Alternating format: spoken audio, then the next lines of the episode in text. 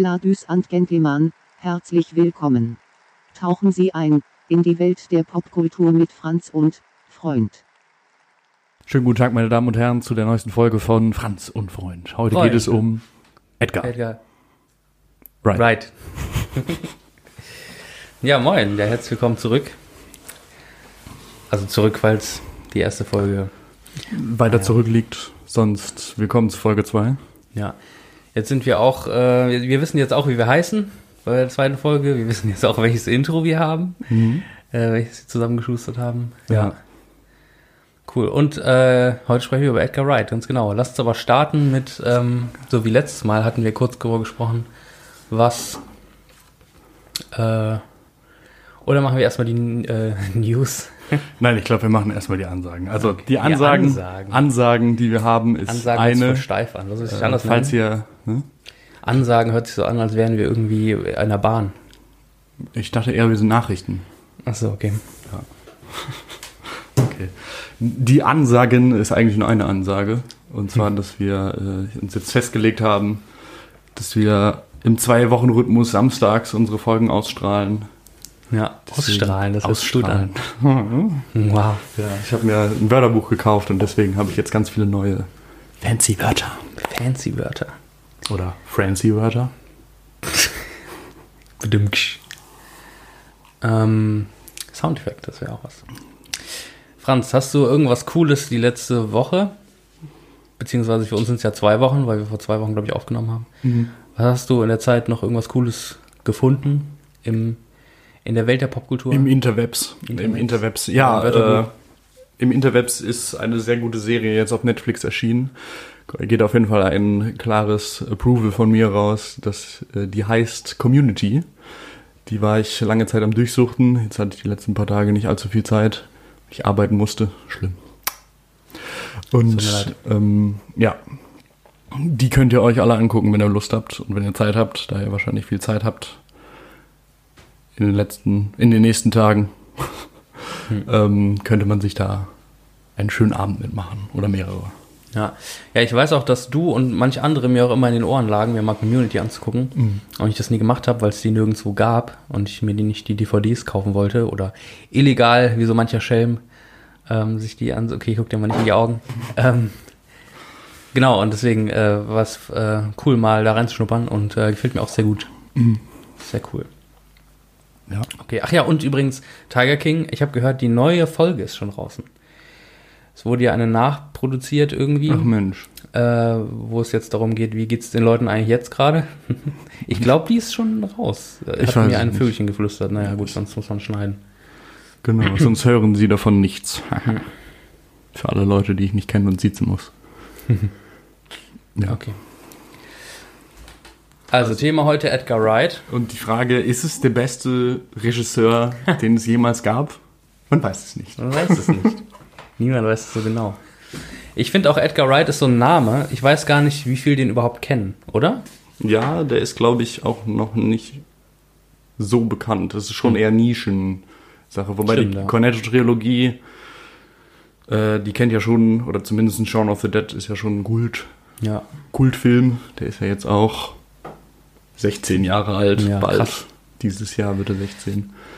Oder auch Baby Driver ist ja, glaube ich, kommerziell so, hatte ich das Gefühl zumindest, dass der äh, in der breiten Masse irgendwie, dass mehr Leute sagen, wir gucken uns den an, als äh, wir gucken uns eine Zombie-Komödie an. Ja, das, ist, das Aber stimmt. ja, genau. Also so ist nicht der, ist jetzt kein Spielberg, Hitchcock, Tarantino, den irgendwie jeder kennt, Nee. aber trotzdem ein, äh, ein Filetstück der Kinokunst. Ein. Filet. Okay, wer ist dann, wie bist du denn dazu gekommen? Woher kennst du Edgar Wright? Uff. Ich weiß es gar nicht, woher ich den kenne. Ich weiß nur, dass irgendwie mir mal ein Freund gesagt hat, ich sollte unbedingt schauen, äh, nicht Shaun of the Dead, Scott Pilgrim gucken, weil der Film sehr gut ist. Ich weiß nicht mehr, wer genau es war. Ich habe irgendwie Vielleicht im Kopf. der Janik. Nee, vielleicht war es der Vielleicht dein Yannick. Freund. Es könnte sein, dass der Yannick gewesen Dein Freund ist, aber bei mir im Kopf ist irgendwie Robin, aber ich weiß nicht. Auch ein Freund. Er ist auch ein Freund. Ähm, genau. Und so bin ich dazu gekommen und ja, Hm. habe mir dann irgendwie ein bisschen so, was muss man auf jeden Fall mal gesehen haben, Cornetto-Trilogie. Dann habe ich mir die angeguckt und dachte mir so, nice. Dope. Na, ich glaube, ich habe zuerst Shaun of the Dead gesehen Mhm. und dann Scott Pilgrim und irgendwann ist mir aufgefallen, dass da der gleiche Name hinter Director steht und das Mhm. ist ja immer so diese Punkte, wo du merkst so, Moment mal, der hat das gemacht und das gemacht, okay, dann mag ich den und dann gucke ich mir auch die anderen Sachen an. Das ist sowas bei mir. Ja. Ähm, ich denke nur, dass wir heute so um die, über die Kinofilme von ihm quatschen. Genau. Ähm, aber er hat ja auch vorher schon ein bisschen was gemacht. Ich weiß nicht, ob du Uh, die da firm bist. Nein, ich habe die Fernsehfilme leider nicht gesehen. Okay. Beziehungsweise weigere ich mich, Fernsehen zu schauen. Das ist ein bisschen Rebell, muss man sich ja auch behalten. Ne? genau. Also ich äh, weiß auch nicht viel. Ich habe auch vor äh, Shaun of the Dead mir nichts von ihm angeguckt, so richtig. Mhm. Ähm, er hat auf jeden Fall für einige Serien, äh, also in einigen Serien Regie geführt. Ich glaube auch geschrieben ein bisschen ähm, als äh, Brite, Mhm. halt im englischen Fernsehen, hat auch ein äh, Musikvideo gemacht. Und ich glaube, die Serie, wo er dann so ein bisschen Fuß gefasst hat, war äh, Spaced, Ich davon ich schon Ähm, gehört. wo er dann quasi Simon Peck und Nick Frost, die beiden Schauspieler, getroffen hat, mit denen er dann auch später die Cornetto-Trilogie, wie du schon gesagt hast, Mhm. zusammen gemacht hat, auch zusammen geschrieben mit Simon Peck. Und äh, ich glaube, in der Serie haben die sich kennengelernt, Spaced. Das ist auch irgendwie eine Sitcom mit vielen popkulturellen Anspielungen so. Ähm, vielen, haha, Star Wars, haha, Resident Evil. Ich glaube, das äh, so hat die funktioniert. Genau, aber das ist uns beiden fremd quasi. Ja, wir das sind ist uns leider fremd. wir sind keine Briten, wir interessieren uns nicht für britisches Fernsehen. In, Was, ne, doch schon. ja. schon ein bisschen, Moment aber. Ja. hm, irgendwas. Wir holen es nach. Es wird dann irgendwann verfolgen, wenn wir keinen Stoff mehr haben, über das wir, über die wir wirklich, über den, über den wir wirklich reden. Ja, die deutsche Den Sprache ist sehr schwierig. Stoff, über den wir nicht, äh, keinen Stoff mehr haben, über den wir reden können. So, das ist auch ein richtiger Satz. Ähm, dann kommt Spaced dran. Okay. Genau, aber der erste Kinofilm, den er gedreht hat, der ähm, ihn auch, der ihm auch einen Namen gegeben hat, war Shaun of the Dead 2004. Shaun of the Dead, ja. Was ist Vor- das für ein Film? Was ist das für ein Film? Ja, das ist äh, ein Film, es geht um ähm, Ed und Sean. Sean, genau. Ed und Sean, zwei Freunde, die äh, sich, die gerne trinken und im Winchester ein Pint, Pub, ein Pint trinken und ähm, das ist so mehr oder weniger ihr Lebensinhalt. Genau. Und äh, ja, irgendwann fängt dann die Zombie-Apokalypse an. Und was passiert dann? Man hat schon damit gerechnet, wann kommt sie endlich? Genau. Nein. Am Anfang wird, wird darauf hingewiesen, leicht im Hintergrund. Es passieren Sachen, die nicht gut sind. Bald kommt Action. Was passiert? Und dann passiert es. Also Shaun of the Dead ist eigentlich eine Zombie-Komödie, so. Ja. ähm, eine Hommage an alte George A. Romero Zombie-Filme, wie zum Beispiel Dawn of the Dead, wo eben der Name auch herkommt, Night of the Living Dead. Ähm, Und, Und Dawn of the Dead, das Remake. genau. Das, kam das vorher? Ich weiß es gar nicht. Ich weiß es auch nicht. Ja. Ähm, genau, und so ein bisschen so im, äh, ja genau, so quasi eine Zombie-Komödie. Ähm, es gibt ja zum Beispiel auch andere Zombie-Komödien, wie zum Beispiel Zombieland, der glaube ich Mhm. äh, ein bisschen später rauskam, den ich zum Beispiel echt schlecht fand so. Weil der, ähm, die erste Szene war cool, aber der Rest hast du halt gemerkt, der, der weiß gar nicht so richtig, wie Zombie-Filme eigentlich funktionieren. Und bei Shaun of the Dead hat man halt das Gefühl, ah, okay, der sind ganz viele klassische Zombie-Klischees, Zombie-Anspielungen und man merkt halt, der Typ, der es gemacht hat, der liebt auch das, was er da tut. Mhm. Und das fand ich halt irgendwie ganz cool. Also ich Ja. fand äh, Zombieland eigentlich ganz nett, aber Ja. ich mag halt auch Bill Murray. Und Ja, Bill Kopf- Murray ist auch. Mein Kopf geht dann leider immer Bill aus. Dann, hm. Wer liebt ihn? Also, ich liebe den auch, aber ich fand den Film nicht so viel wie ich. cool. ja, scheinbar. Ja. Genau. Also, Shaun of the Dead. Hm. Was sagst du zu diesem Film? Also ich fand, äh, mir hat Shaun of the Dead, ähm, ich habe den sofort gemocht, weil er irgendwie coole Charaktere hat, eben diese, diese Kombination aus ähm, Sean und Ed, diese beide Freundschaft, eben diese beiden Schauspieler, mit denen er auch bei ähm, Space zusammengearbeitet hat, Nick Frost und ähm, Simon Simon, Pegg. Peck. Und die haben halt ein, ein, coole, ein cooles, ähm, coole Chemie irgendwie zwischen den beiden läuft und ähm, das kann der Film auch irgendwie voll ausspielen. Und ich mag es halt voll, weil er ähm, halt eine kleine Geschichte erzählt, also was passiert diesem Sean während der Zombie-Apokalypse. Und, ähm, und das mag ich eben auch so, was so typisch Zombie-Film ist, ähm, dass er quasi mehr oder weniger gefangen ist in einer äh, in einem Alltag, wo er so sein Leben fristet als ich weiß nicht, er ist angest also er ist irgendwie Verkäufer bei so einem Elektrogeschäft. Mhm, für Kühlschränke. Und nee. äh, ich hatte irgendwie Kühlschränke im Kopf, aber das nee. ist nur die eine Szene, wo er äh, seine Untergebenen brieft für den Tag. Ja. Da steht er vor einem Kühlschrank. Und äh, seine Freundin macht mit ihm Schluss, weil sie das Gefühl hat, mit ihm, sie will mehr vom Leben als einfach nur mit einem Typen zusammen sein, der abends mal ein Bier trinkt und tagsüber äh, Fernseher verkauft, so. Mhm. Und er äh, einen Mitbewohner hat, der ihm so Druck macht, äh, ja, du musst was aus dir machen, du musst mal den Arsch hochkriegen. Und er halt gefangen ist in diesem typischen so, also so, ist halt klassische Gesellschaftskritik und Konsumkritik, wie sie so in so alten Zombie-Filmen halt. Also so diesen Dawn of the Dead eben auch passiert. Ähm, du lebst in einer Gesellschaft, in der dir gesagt wird, du musst ähm, quasi dich dem System anpassen und hoffen, dass du irgendwann den sozialen Aufstieg schaffst. Und dann kommt auch einmal die Zombie-Apokalypse und ähm, die Menschen reagieren immer noch genauso wie vorher. Äh, ja.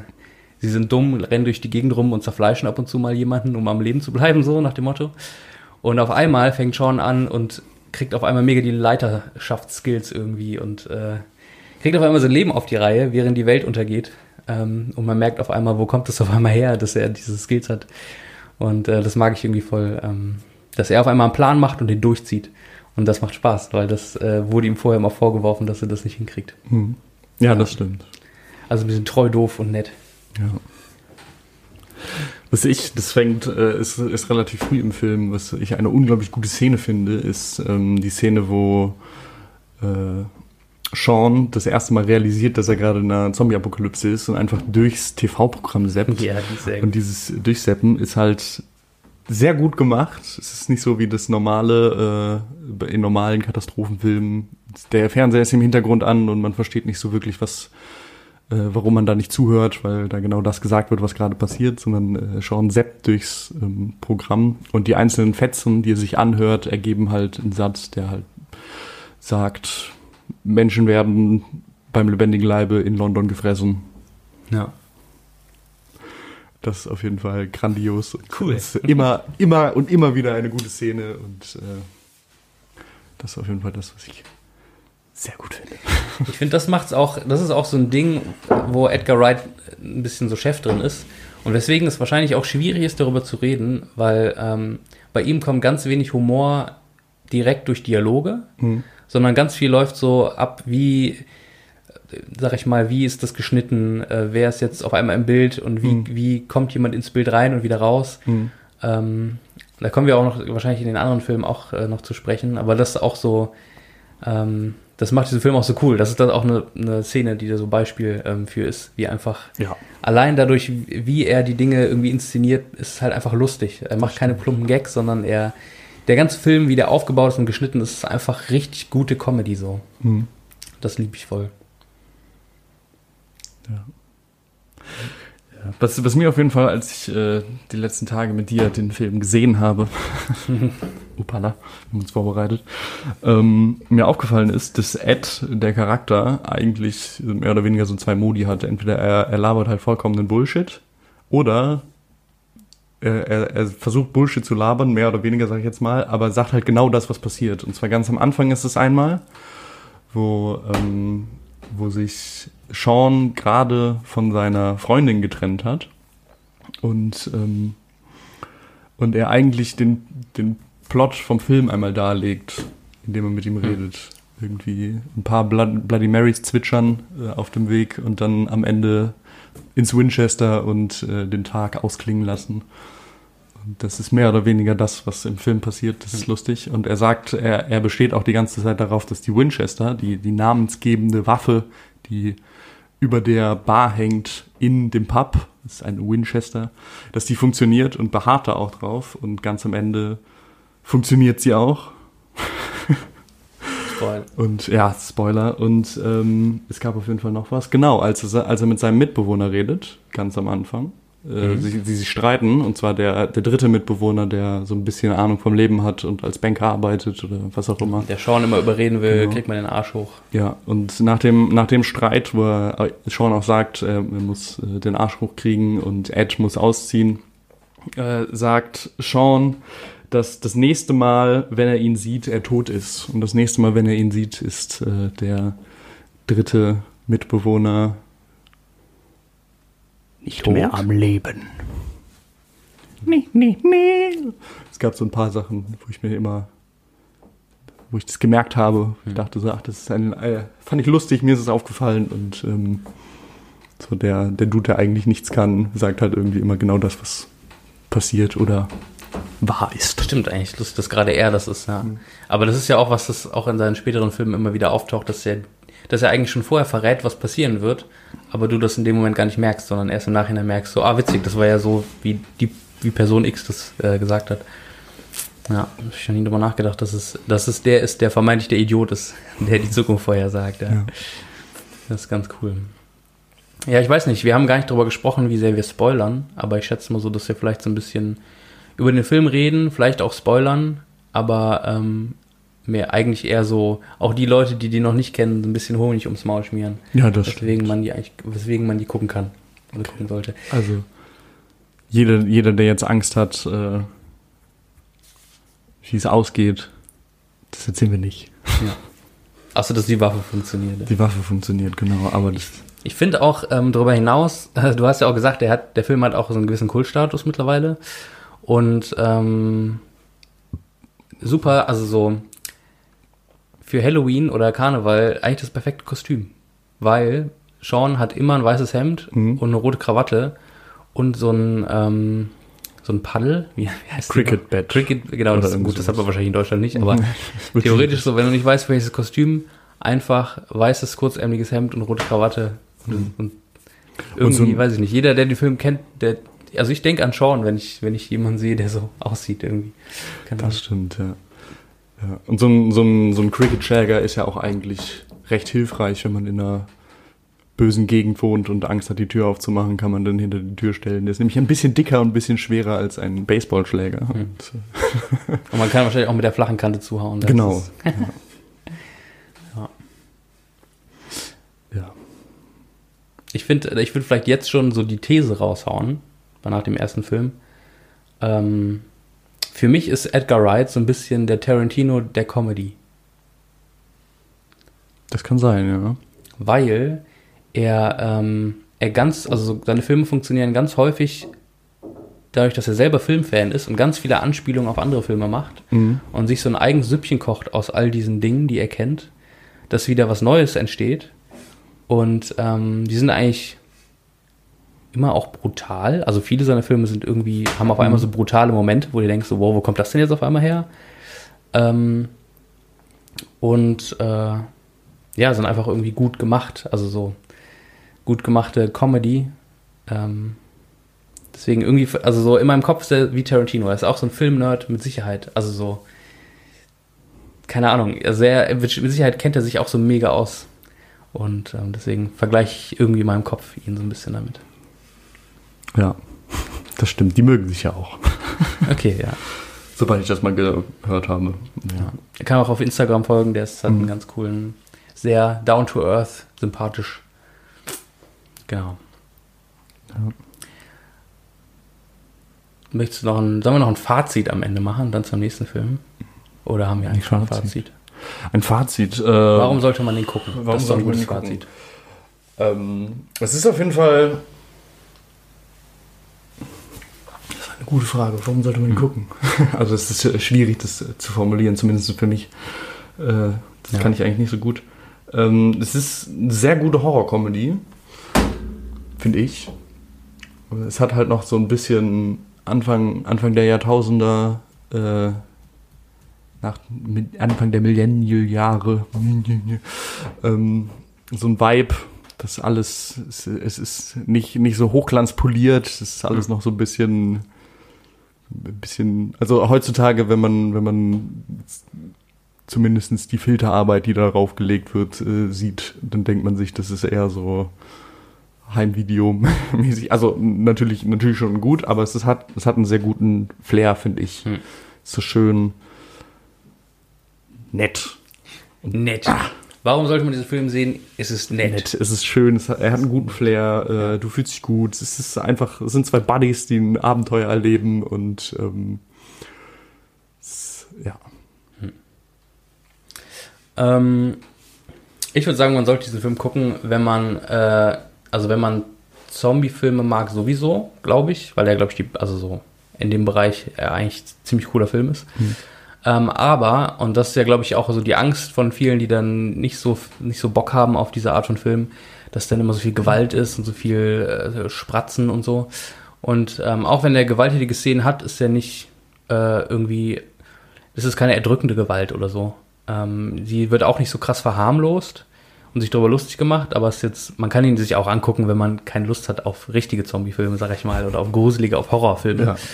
Ja. Ähm, und ja, er ist einfach, ähm, ich glaube, der kultigste, gefühlt der kultigste von denen. Also Mhm, so, das stimmt. wenn man irgendwie Fan ist von so Kultfilmen mit so kultigen Figuren, dann ist Shaun of the Dead auf jeden Ja. Fall.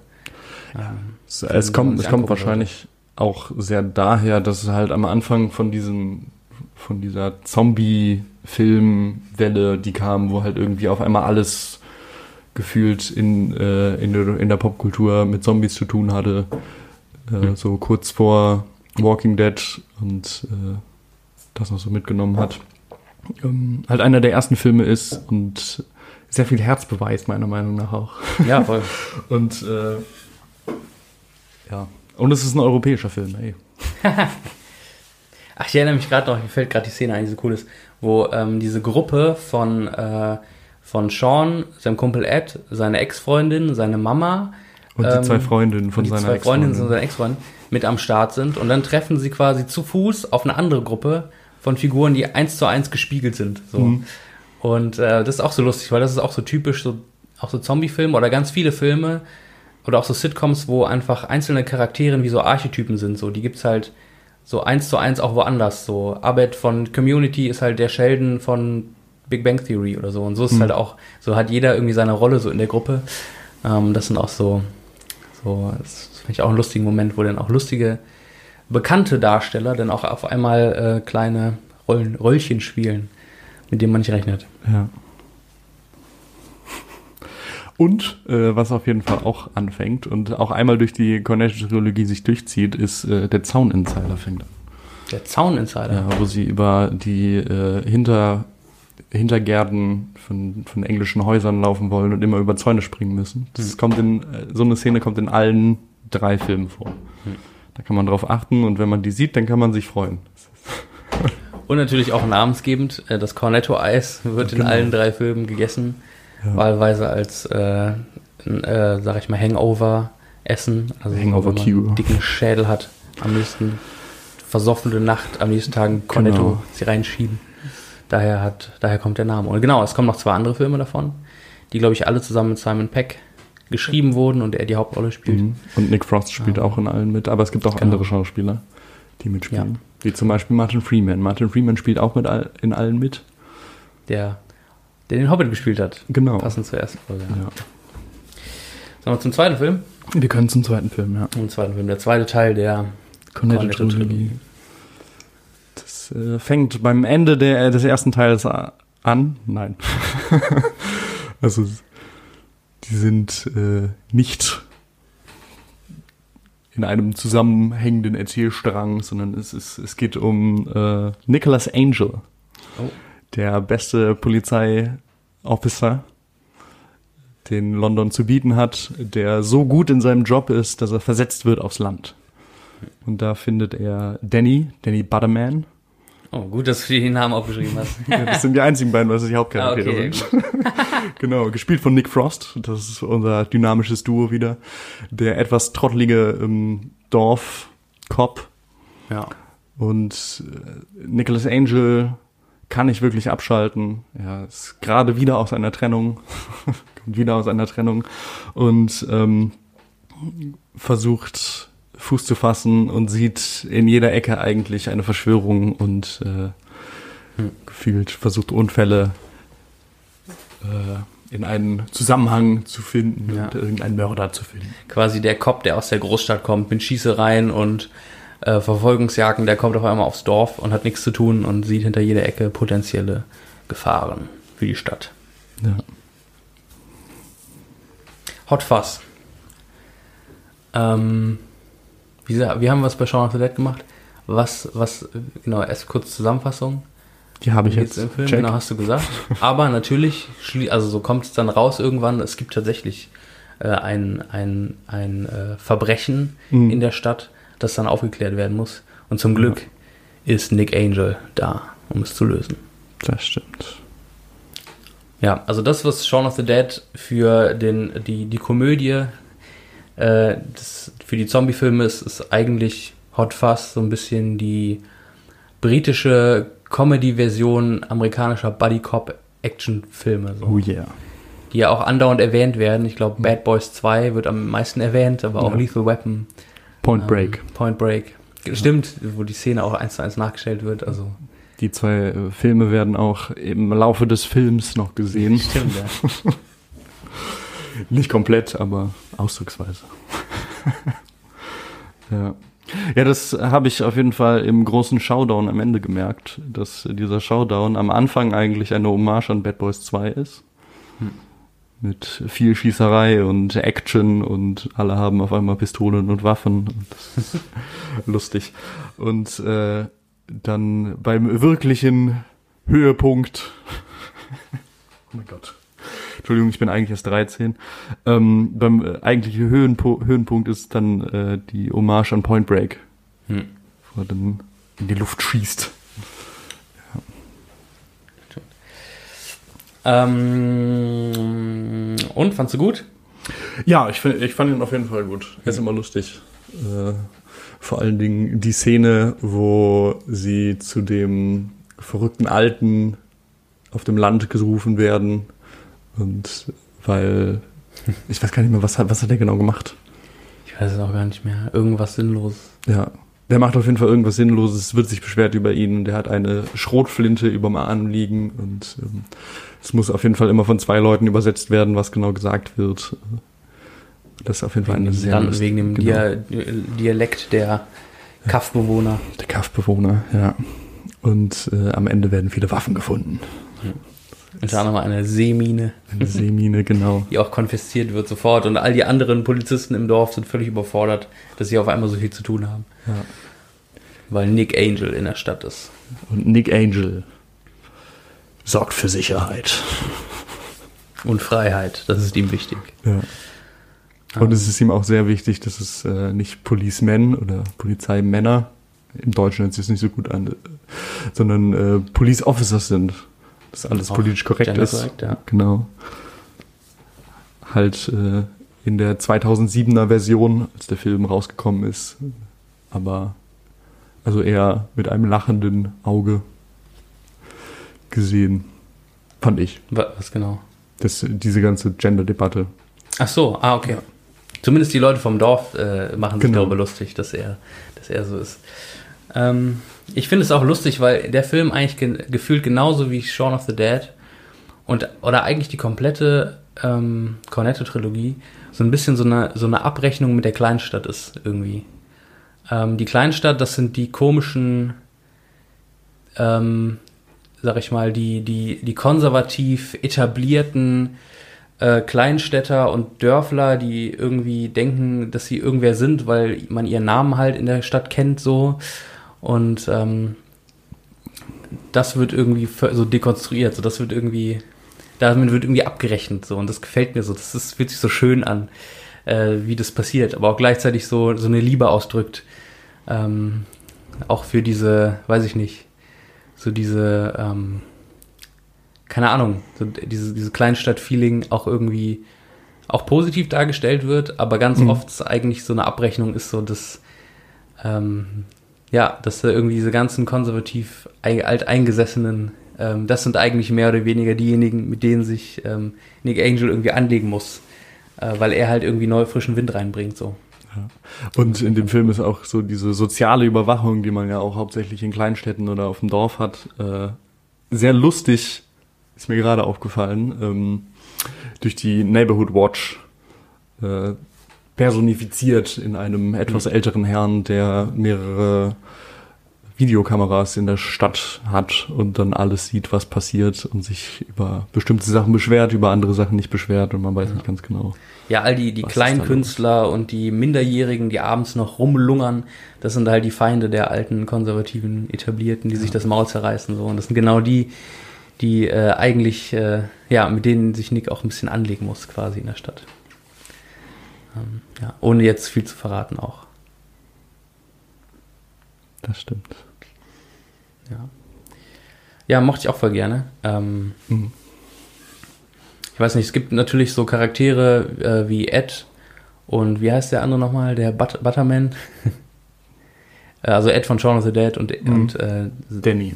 Danny, genau, in ähm, Hot Fuzz spielen quasi mehr oder weniger, also es ist quasi dieselbe Rolle, nur in einem anderen, in einer anderen Stadt, in einem an, also quasi mit einem anderen Papa, aber eigentlich Mhm. dieselbe Figur so. Das stimmt. Äh, während äh, Sean Penn wollte ich gerade sagen. Wer ist jetzt nochmal? Simon Peck. eine andere, einen anderen Charakter spielen muss. Aber ähm, auch da wie Shaun of the Dead, äh, wenn man den einen Film mag, mag man den anderen eigentlich auch. Ähm, du merkst eine, eine große Liebe für, für diese Buddy-Cop-Filme. Und ich habe mich immer gefragt, ähm, oder bei so Filmen frage ich mich immer, was hat er, äh, oder was hat Edgar Wright eigentlich gesehen, dass er diesen Film macht? Und ich muss immer dran denken, kennst du Purpurnen Flüsse? Nein. War das jetzt ironisch gemeint, oder? Nein. okay. Es ist ein französischer, ähm, so auch so ein Polizeifilm, der ist recht düster, aber äh, mit äh, Jean Reno und Ja. äh, Vincent Cassel, äh, zumindest im ersten Teil. Und es gibt, also es gibt so einige Überschneidungen, die diese beiden Filme haben. Okay. Ähm, auch, ich sag mal, Kapuze. äh, oder, ja doch, Kapuze kann man eigentlich sagen. Also so, ich wollte jetzt, ich überlege gerade, ob ich noch mehr sagen soll. Sag einfach noch mehr. Kapuzenmörder. Die sehen halt genauso aus wie die auch aus äh, Purpurnen Flüsse, wo ich mich auch frage, ah, okay, hat er den vielleicht eigentlich auch gesehen? Das ist so die, die französischere, die französische so Noir-Krimi-Antwort auf die amerikanischen Buddy-Cop-Filme, ich weiß nicht genau. Aber ähm, da habe ich mich irgendwie daran erinnert gefühlt. Hm. Gut, aber wenn nicht kennst. Einen. Ich kenne ihn leider nicht. Hm. Ich meine natürlich, ja, stimmt, du hast recht. Ah ja, genau. Ja, ihr müsst auf jeden Fall alle Purpurnen Flüsse sehen. Nee, so gut ist er gar nicht, aber also Jean Reno Ja, ist cool, ich mag den. Ja, Jean Reno ist immer cool. ja. So wie Bill Murray, manchmal auch schlechte Filme macht, auch wenn er cool ist. Ja. Aber das, dann, dann ist auf jeden Fall das Gute in dem schlechten Film. Das ist korrekt, ja. Das kann ich bestätigen. Von meiner Seite des Tisches aus. Das stimmt. Und, sagen wir mal schon zum Fazit, oder willst du noch was Zum über Fazit, Hot ja. Sagen? Ja. Auch da wieder großartig geschnittene Szenen. Das stimmt. Unfassbar lustig. ja. Die Szene, wie er in die Kleinstadt reist. Äh, von London quasi in die Kleinstadt rein. Oh ja, das. Diese, diese Zugfahrt einfach unfassbar lustig und gut gemacht. Das auch äh, visuell sehr gut darstellt, was es bedeutet, äh, aus der großen Zivilisation London heraus zu fahren auf das Land nach Sheffield? Nee. Shelbyville. Junge. Hier bitte richtiges äh, Wort einfügen. Ja. Genau. Fazit. Ich fand ihn auf jeden Fall sehr witzig. Ich muss aber sagen, das Fuzz fast. Ja. Es ist, glaube ich, der Film aus der Cornetto-Trilogie, den ich am wenigsten gut finde, Hm, wenn ich okay. das einordnen kann. Hm. Ja. Ich weiß aber auch gar nicht warum. Die nehmen sich halt alles alle nicht viel, finde ich Ja. zumindest, aber äh, irgendwas ist an diesem Film, was nicht, nicht, was mich nicht so anspricht wie bei Shaun of the Dead oder Hm. World's End, Spoiler. Ähm, ja. Ich weiß nicht, Hot Fuzz, ich finde auch Hot Fuzz nimmt sich nicht viel so mit den anderen. Also so, wie gesagt, habe ich schon gesagt, wenn, der, wenn du den einen magst, magst du den anderen auch. Ähm, ja, Hot Fuzz, warum sollte man den gucken? Keine Ahnung, wenn du irgendwie äh, lustige Kopffilme gucken willst, lustige Polizeifilme, dann ist der eigentlich genau das Richtige. Und ich finde so, was so Action-Comedy angeht, ist das noch ein Film, wenn du keine Lust hast auf so, ähm, so diese amerikanischen Komödien letzten Jahre, wo dann immer so ein sch schmutziger Witz nach dem anderen kommt, Mhm. sondern äh, wirklich gut, also handwerklich gut gemachte Filme, ähm, dann ist Hot Fuzz eigentlich the place to go. Das stimmt, ja. Sollen wir zum nächsten Film kommen? Zum nächsten Film. Bevor wir zum nächsten Film kommen, bevor er den, den äh, nächsten Film gemacht hat, hat er nämlich einen Trailer gedreht. Ein Trailer gedreht. Ja. Okay. Erinnerst du dich?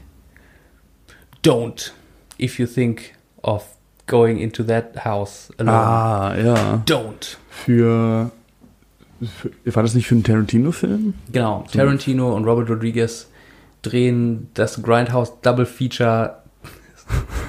okay, sorry, so rumnörden. Ähm, äh, die Filme Death Proof und Planet Terror, die, zu, die doppelt im Kino gezeigt werden und fragen Freunde von ihnen, ob sie nicht noch Lust hätten, lustige Fake-Trailer zu drehen. Ähm, und unter anderem Edgar Wright dreht eine Hommage an britische Horrorfilme, äh, einen Trailer mit dem Titel Don't. Don't. Ja, ich erinnere mich daran. Ja. Aber nur dunkel. Ja. Es kommt auf jeden Fall äh, das Wort don't, also die zwei Ganz- Wörter, ähm, korrekt zu bleiben, grammatikalisch korrekt zu bleiben, ähm, vor und es passieren witzige Sachen, die sehr blutig sind. Ja, das stimmt. Naja, gut. Ich dachte, das gehört auch dazu. Und ich würde jetzt sagen, der nächste Film ist nicht der nächste Film, den er chronologisch gemacht hat, Ja. sondern der nächste Film in der Cornetto-Trilogie. Ach, wirklich? Du willst erstmal über den. den, nächsten, den letzten Film, den abschließenden Film der Cornetto-Trilogie le- reden, weil dann haben wir auf jeden Fall einen roten Faden, der beginnt mit der Cornetto-Trilogie. Okay, ja, dann, Cornetto. Cornetto, Cornetto.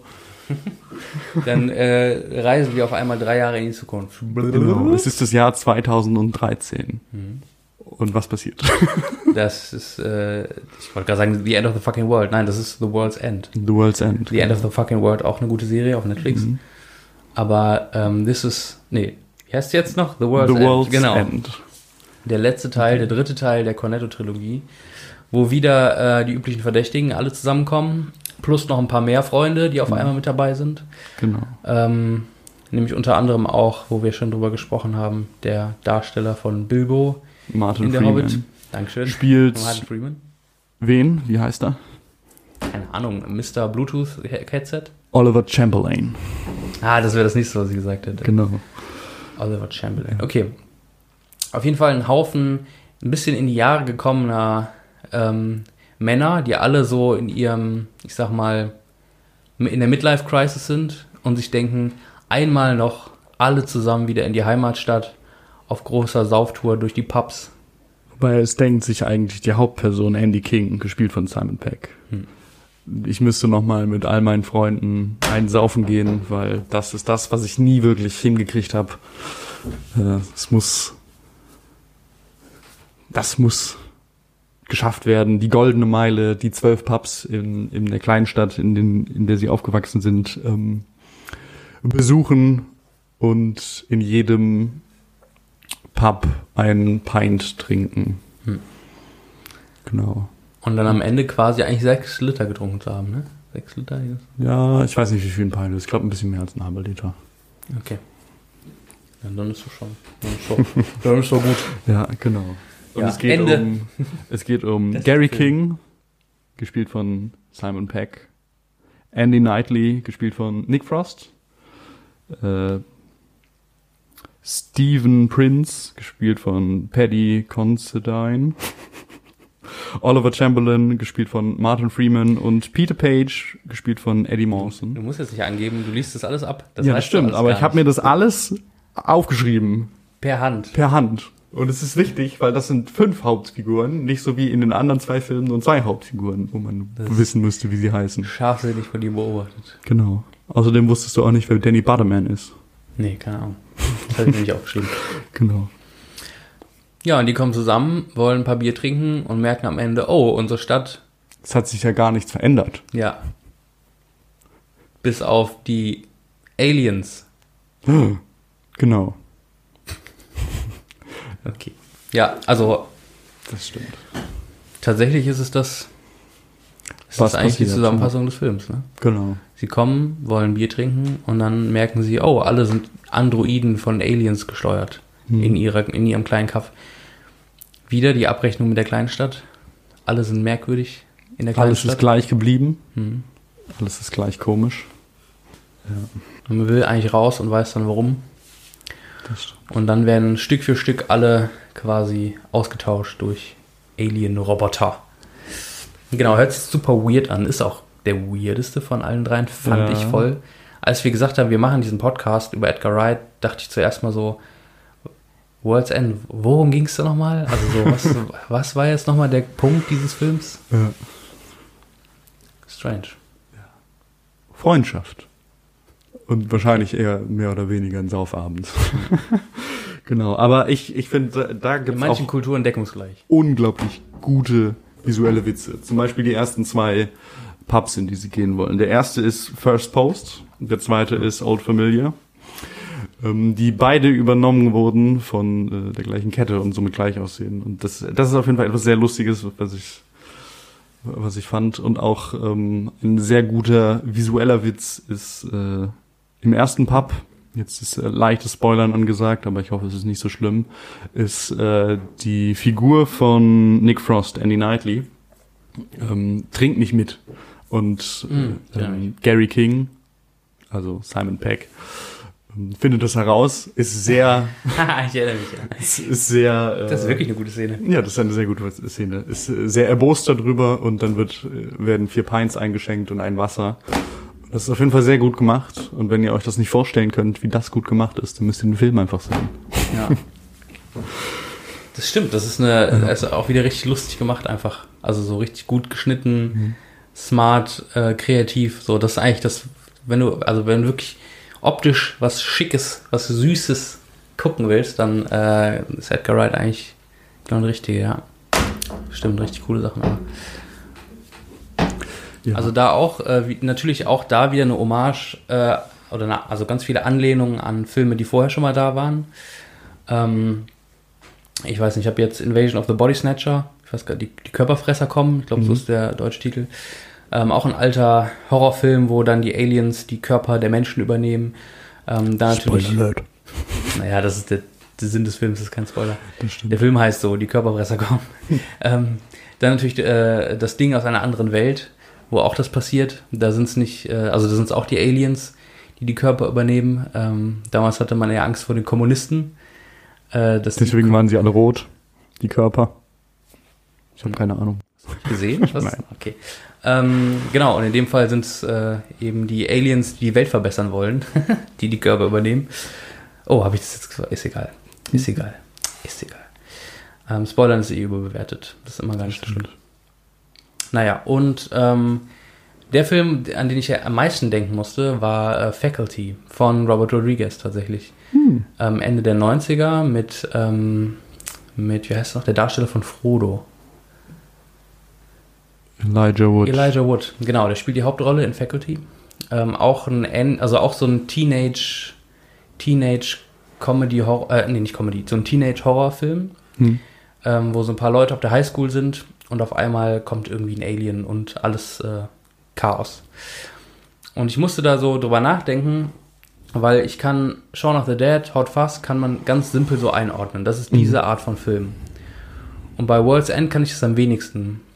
Und als ich mir dann irgendwie, als ich mir dann, also als ich dann gemerkt habe, dass der und Faculty ziemlich, also mich daran, also der mich daran erinnert, ähm, ist mir irgendwie so aufgefallen, dass äh, diese ganzen Teenage Highschool Horrorfilme sind quasi Situationen, in denen Menschen, ähm, denen es ganz, also das sind Menschen, die sind in einer komischen Situation, sie kommen in die Pubertät, ihre Werte verändern sich, ähm, die, die, mit der Familie gibt es auf einmal Stress und ähm, dann erleben sie quasi diesen Horror äh, auf der Highschool. Und äh, da hast du quasi genau das Gleiche bei World's End, nur dass es halt nicht Teenager sind, die äh, sich fragen, was fange ich denn jetzt mit meinem Leben an, sondern es sind halt alte Männer, die halt in ihrer Midlife-Crisis sind und sich fragen, ja, was will ich jetzt eigentlich? So, äh, ist der Job der richtige oder habe ich mein Leben jetzt verschenkt quasi mit dem Quatsch, den ich so mache den ganzen Tag? Und da musst du dran denken, dass er eigentlich wie so ein wie so ein Highschool-Horrorfilm funktioniert, von so ein paar Freunden, die gerade so in so einer Lebenskrise stecken, aber halt eben in der Midlife-Crisis, weil es halt alte Männer sind. Ja. Das, was mich, das, was mich am, äh, an diesem Film immer fasziniert hat, ist, dass die Pubnamen, also die Namen von dem Pub, von den Pubs, in die sie gehen, in die Kneipen, um jetzt ein besseres Wort zu haben, das Wort Pappnamen zu. Ist Äh, verwandelt mit dem Wort Pappnasen. genau, ja. Das ist nämlich nur ein Buchstabe anders. Naja, äh, die Namen von den Kneipen, in die sie gehen, beschreiben mehr oder weniger immer den Handlungspunkt im Film. Das ist bei jedem so. Ich weiß nicht, ob ich spoilern soll, weil ich mir das extra aufgeschrieben habe. Aber es ist halt wirklich einmal durch so. Es gibt alle zwölf, äh, zwölf Kneipennamen vom First Post bis zum letzten, ähm, den ich nicht verraten darf, weil sonst gespoilert werden würde, ähm, ist immer genau das, was gerade im Film abgeht und das ist lustig. Ja, und das ist lustig. Ja, das ist genau das. Er verrät halt immer vorher, was passiert. Mhm. Und am Ende checkst du es erst, dass er es, dass er es tut. So, ja. Das ist ganz cool. Ich finde auch Gary irgendwie so einen coolen Charakter. Irgendwie so dieses. Das ist irgendwie so eine Figur, ohne Witz, das, das kennt doch jeder, oder? So diesen, diese Typen, die irgendwie eigentlich schon so alt sind wie deine Eltern, aber irgendwie immer noch ganz viele jüngere Freunde haben und gefühlt immer noch so in der Vergangenheit leben. Und der ist halt jetzt so der Held des Films eigentlich. Oder der ist so der Haupt, die Hauptfigur. Das finde ich Mhm. irgendwie cool. Also so, so jemanden zu nehmen, ähm, wo andere oder wo die ganze Welt sagt, ja, das ist doch ein Loser. Ähm, und der ist dann quasi die Hauptfigur. Ähm, Das stimmt. ist, ich mag das irgendwie voll. Und das ist auch das, was so die, ich finde, so die Cornetto-Trilogie gemein hat. Es ist immer so ein bisschen, äh, da ist so die Kleinstadt, da ist so die, die unsere Gesellschaft, Mhm. die will irgendwie, dass du so und so bist. Die sagt, Sean, reiß doch mal, reiß doch mal deinen Arsch zusammen und äh, also arbeite mal vernünftig so. Oder bei, bei Gary ist es dann so, ja, ähm, äh, komm doch mal auf dein Leben klar. so. Und äh, aber eigentlich sind das diejenigen, äh, mit denen man mitfiebert und äh, um die es letztendlich auch geht und die sich irgendwie behaupten gegen diesen, äh, gegen die, ja, gegen diese Kleinstadt, die irgendwie will, dass man auf eine bestimmte Art und Weise ist. Und bei Gary, das habe ich mir noch rausgeschrieben, weil ich diesen, weil ich diesen Satz so schön fand, ähm, dass er irgendwie am Ende, also so an einer, an einer Stelle sagt, it's a basic uh, human right to be um, to be fuck it's it's our basic human right to be fuck ups. Und das finde ich so schön, so wenn Leute kommen und sagen, ja, du musst aber so sein und so ist doch richtig und die Hauptfiguren sind immer diejenigen, die halt das Bier in der Kneipe trinken und so Mhm. und Ja. dieses, die sich da behaupten. Ich finde das, Das irgendwie ähm, irgendwas in mir befriedigt das, das zu sehen, dass das die Helden sind in der Geschichte. Ja, das äh, finde ich, finde ich bei The World's End eigentlich auch so schön, dass am Anfang eigentlich ähm, Gary oder Simon Peck die ähm, die ganzen Leute wieder zusammenführt und äh, eigentlich sie alle überredet, indem er sagt, dass die anderen Leute schon zugesagt haben und ähm, eigentlich so diese Freundschaft gar nicht mehr da ist, weil sie halt irgendwie Hm, ja, so stimmt. Schulfreunde. Also ich habe jetzt noch ein paar Schulfreunde, mit denen ich viel mache, aber das ist wahrscheinlich eher die Ausnahme. Ähm, sie kommen wieder zusammen und es ist irgendwie komisch und im Laufe des, des Filmes werden sie halt irgendwie wieder richtige Buddies. Das ist schön. Ja, das stimmt. Die sitzt, ja, genau. Sie sind eigentlich an unterschiedlichen Stellen im Leben, aber irgendwie holt sie das Leben doch wieder alle zusammen an den Tisch. So, ja.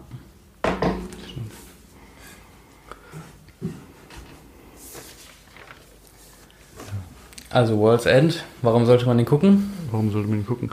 Ähm, es ist auf jeden Fall ein sehr guter so Trinkfreunde-Film. es, es gibt sehr wenige davon. Das ist, glaube ich, auch der einzige, den ich kenne. Aber es ist, es ist auf jeden Fall grandios, weil es hat Herz. Äh, es hat einen relativ weirden Plotverlauf am Ende. Wenn man das mag, ist es gut. Wenn man das nicht mag, dann ist es nicht gut. Aber ähm, auf jeden Fall ein sehr schöner Film. Und ja. Wobei, wobei er hat nicht so diesen, diesen Charme von den ersten beiden, dieses Anfang der 2000er gedreht und man sieht so, okay, es ist nicht irgendwie überedited im Nachhinein, dass man dann noch die beste, den besten Filter drauf klatscht, sondern bei World's End ist es halt eher so ein, schon so ein Kinofilm, so wie man ihn eigentlich heutzutage kennt. Nur halt mit einer guten Story und äh, achtet auf die, achtet auf, achtet auf die Kneipennamen. Achtet auf die Kneipennamen. Das ist ein Tipp, den man so generell fürs Leben auch einfach Ja, genau. kann. Achtet auf die Kneipennamen. Ja. Ja, ich finde, ich, ich finde es ganz schwierig, den zu, ähm, den anzuempfehlen, weil als ich den damals gesehen habe, war ich mir gar nicht klar, ob ich den jetzt cool finde oder nicht, weil er hat so Stellen, die einfach richtig gut sind und Stellen, wo ich mir dann irgendwann immer gedacht habe, was soll das eigentlich? Das ist so eine merkwürdige Idee alles. Ähm, und dass ich den dann irgendwann abgespeichert habe als, irgendwie fand ich ihn jetzt nicht so gut. Und jetzt, also wir, ich habe den nicht nochmal gesehen für diesen Podcast, aber jetzt, als ich nochmal so drüber nachgedacht habe Ich auch nicht. und ähm, mir nochmal so Auszüge angeguckt habe, weil ich vergessen hatte, was passiert, weil ich den irgendwie sofort vergessen hatte, was das überhaupt alles sollte, ähm, habe ich irgendwie das Gefühl, kommen auf einmal so Erinnerungen hoch und ich denke so, ach, eigentlich fand ich den doch ganz cool. Deswegen weiß ich gar nicht. Also ich glaube, man sollte sich den angucken, wenn man Bock auf so richtig merkwürdige Sci-Fi-Filme hat und äh, Bock hat, dass mal der, ähm, weiß ich nicht, der Typ, der schon um 15 Uhr äh, das Bier in der Kneipe trinkt, wenn der der Held der Geschichte sein soll, so dann guckt ihr World's End an.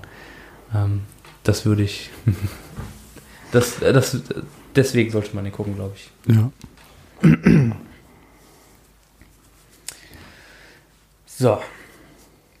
Das ist die Cornetto-Trilogie. Das sind quasi das sind drei Filme, drei von fünf Filmen, die er bis jetzt gemacht hat. Ja.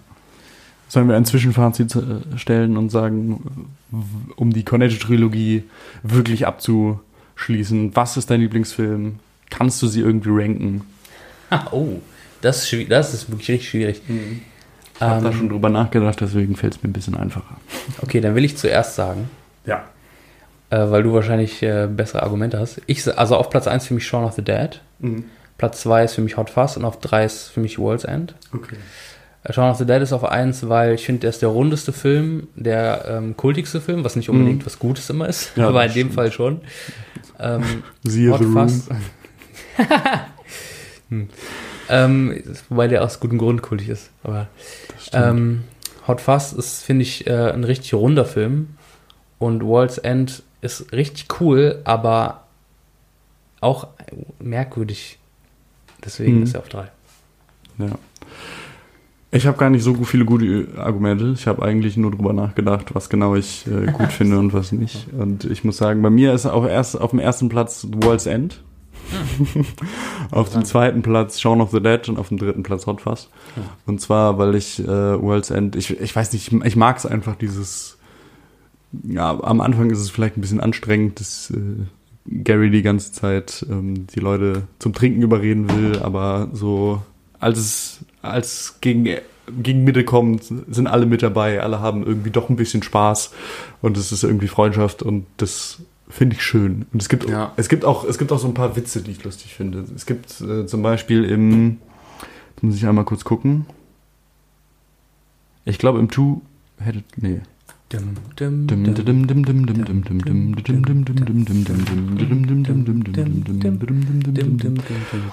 im Good Companion, Companions müsste es eigentlich sein. Also der fünfte. Mhm. Der fünfte Pub. Gibt es äh, eine Szene, wo ähm, alle ihr Bier austrinken und umdrehen wollen und sich wieder weggehen sollen und alle laufen gegeneinander und es ist ein.